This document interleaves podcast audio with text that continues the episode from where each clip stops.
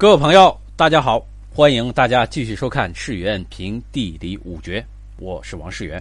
上一节课啊，我们讲到了四大龙局的头一个啊，叫做以丙交而屈虚啊。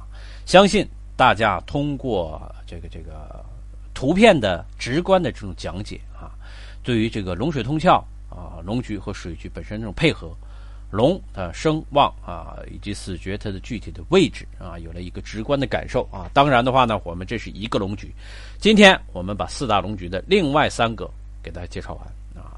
好像内容很多啊，但其实大家一看和上边的话那个句子啊，整个段落的结构都是一样的。古人啊，这个写书往往就会有这种特点，他在阐述一个事情的时候的话，就是喜欢用这种。类似于八股文这样的形式。啊，每一段话其实都是一样的，换个词、换个字就可以，啊，换个字就可以，啊，所以啊，我们接着研读。啊，非常的简单。那么啊，凡看地啊，至到头结穴处啊，用罗盘、罗经外盘看水口，这个上节课已经强调了。啊，差不多到结穴的位置、凉水夹角的位置、络脉的位置，用罗盘来看水口。啊，它在哪儿出的呢？若在乙辰、巽巳、丙午这六个字上交汇，谓之辛壬会，而巨辰是水局辛龙啊。我们来看啊，乙辰、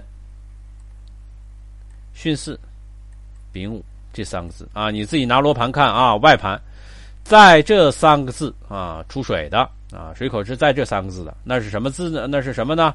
是这个这个水局啊，辛龙啊，叫做辛壬会而巨辰，然后用。罗经内盘来格龙啊，注意啊，内盘格龙。那么辛长生在壬子逆行，旺在坤申，木在乙辰。我们来看啊，水啊，辛是怎么呢？长生在这个壬子啊。大家如果要是说这个啊喜欢看表的，你自己可以看十二长生表啊。辛金的话，长生啊是在壬子，旺是在坤申啊，木是在乙辰啊，死是在巽巳，绝是在甲卯。啊，它实际上是这样来的，所以你看啊，它上面木是在乙辰，那么若龙从壬子二字上入手是为生龙，从心虚二字上入手啊，心虚二字上入手是什么呀？啊，心虚二字上入手是官带龙啊，我们来看看一下这个图就知道啊，把图拿过来，从这块入手啊，壬子这块入手生龙啊，从辛戌是官带龙，从庚酉是临官龙啊，坤申是地旺龙，这八个字肯定是好的字。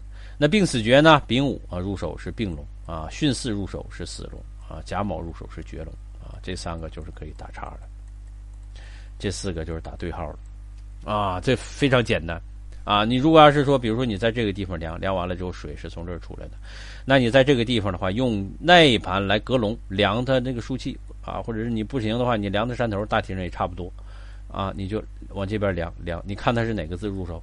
你一下量出来，它就是哪个字入手啊？然后啊，他就写了啊，说是从坤上入手是望龙，以双山论共八个字，皆谓之理气得声望。这我们刚才所说的四个对号八个字，再配上龙之形象，又声望数气清真啊，必主大发啊，形象也好。然后若从丙午二字入手是病龙，从巽子二字入手是死龙，从甲卯二字入手是绝龙。以双山论共六个字，皆谓之理气犯死绝啊！虽得龙之形象声望，亦不发。所以你的龙长得再好看，但是你嫁的不好啊！你要是不就就配这病死绝这三个龙来相啊，那理气的话就不佳，就这么简单。所以以下三图是声望冠带龙啊，入手为龙通窍，只要合相，大吉大发，小吉小发，稍有。呃，迹象稍差，一发二三十年，过三十年后就是是外逃水运的放逐败绝啊！这和上节课实际上是一样的啊，不多说。然后啊，这个又来啊，以下三图是水局病死绝龙，就我们刚才所说那几个入手龙虽好不发，因不得声望之气故，就是你长再好看也不能发财啊，因为这是死绝龙。如果你要是立相再稍差，断无一家啊，断无一家不发凶者啊，肯定发凶。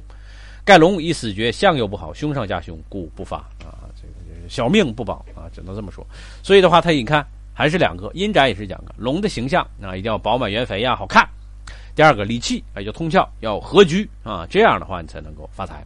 如果说龙本身长得好看，但是的话嫁的不好啊，嫁的不好，你这这这这这本身的话，你你你没找着好地方啊，所以的话呢不发。那你要掉立相再差，那更晚，更晚啊。所以的话呢，你这个如果要是说通窍，呃，长得形象再好，你立相稍微差一点都没有关系啊，它就这个意思那么好，我们再来一个啊，再来一个叫做斗牛纳丁庚之气啊。这什么是斗牛纳丁庚之气呢？啊，其实就是金局嘛啊，纳丁庚之气嘛啊。我们接着来看啊，凡看地至到头结穴处，用罗经外盘看水口啊。那在哪几个字出水的话是金局呢？在癸丑、艮寅、甲卯这六个字交汇为之斗牛纳丁庚之气。我们来看啊，在癸丑、艮寅。甲卯啊，你看就在这三个字上出水，啊，这就是金局。金局的话，我们现在可以自己来推了。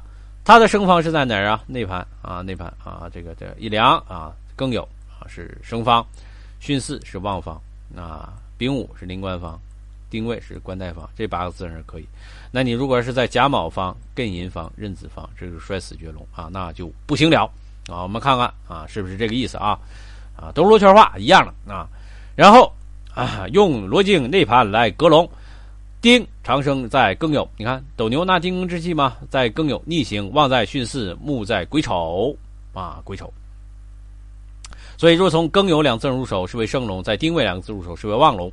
双山来论，共八个字，皆为这个理气得生旺，再配上龙之形象，又生旺数气清真，必然大发。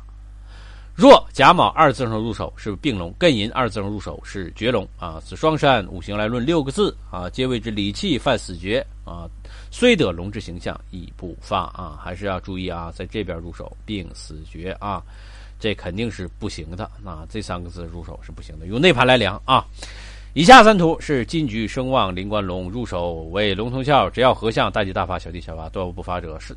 吉相稍差一发二三十年，过三十年后行至外堂水运，风主败绝。那这和前边的话一样啊。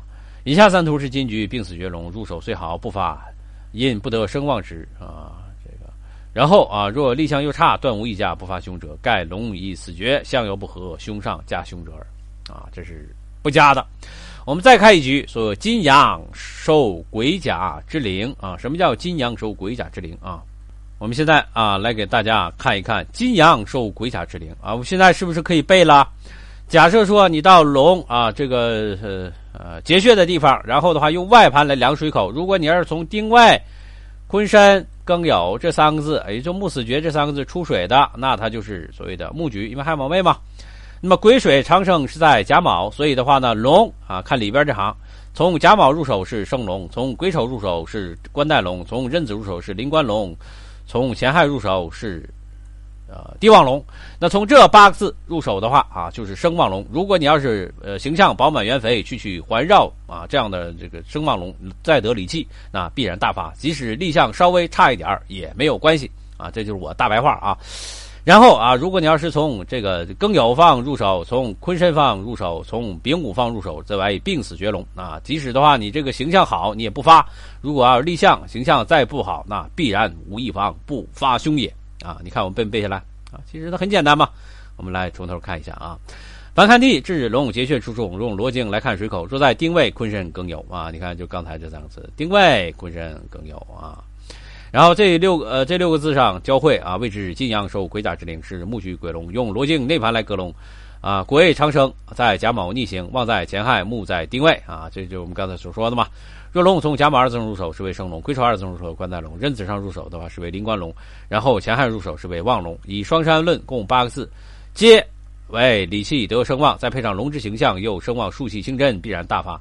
若从呃，庚酉二字龙入手是病龙，说坤申入手是死龙，说丙午是二字入手是绝龙，以双山论共六个字，皆谓之理气犯死绝，虽得龙之形象声望亦不发啊。这我刚才给大家背那段啊。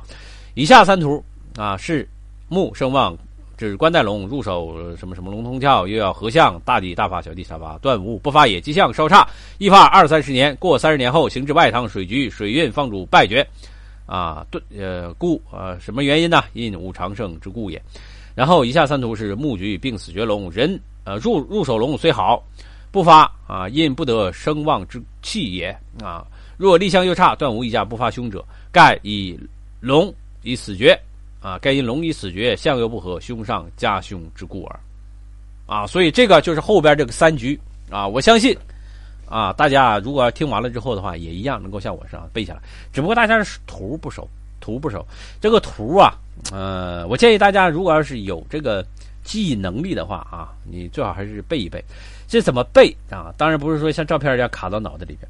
你最好的话，那个这个呃十二长生啊，你要背清楚啊。然后的话呢，这个就是十二长生表啊，就是这个这个阳啊，比如说甲丙戊庚壬啊，它长生是在哪儿啊？乙丁己辛癸长生是在哪儿？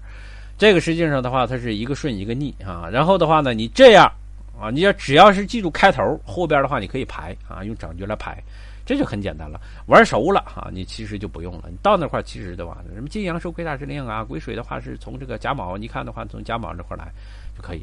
当然的话呢，你在罗盘上标注，有那种专门的三合罗盘，上面写的也很清楚啊，也包括我们自己的阳宫盘也写的很清楚啊。这是给大家一些诀窍。如果你脑子实在不好记，就打小抄没有问题啊，因为这个不是考试，这个是什么呀？我们专门啊能够提醒自己到山里边别懵啊，不要懵啊，找不着北啊，那就啊。不好看了，就很尴尬了啊。那么好啊，这节课啊，这内容虽然很多，但是我们讲的很快啊，就先讲到这儿啊。我们下一节接着来研究地五绝。谢谢大家啊，世源在这里恭祝大家工作顺利啊，谢谢，再见。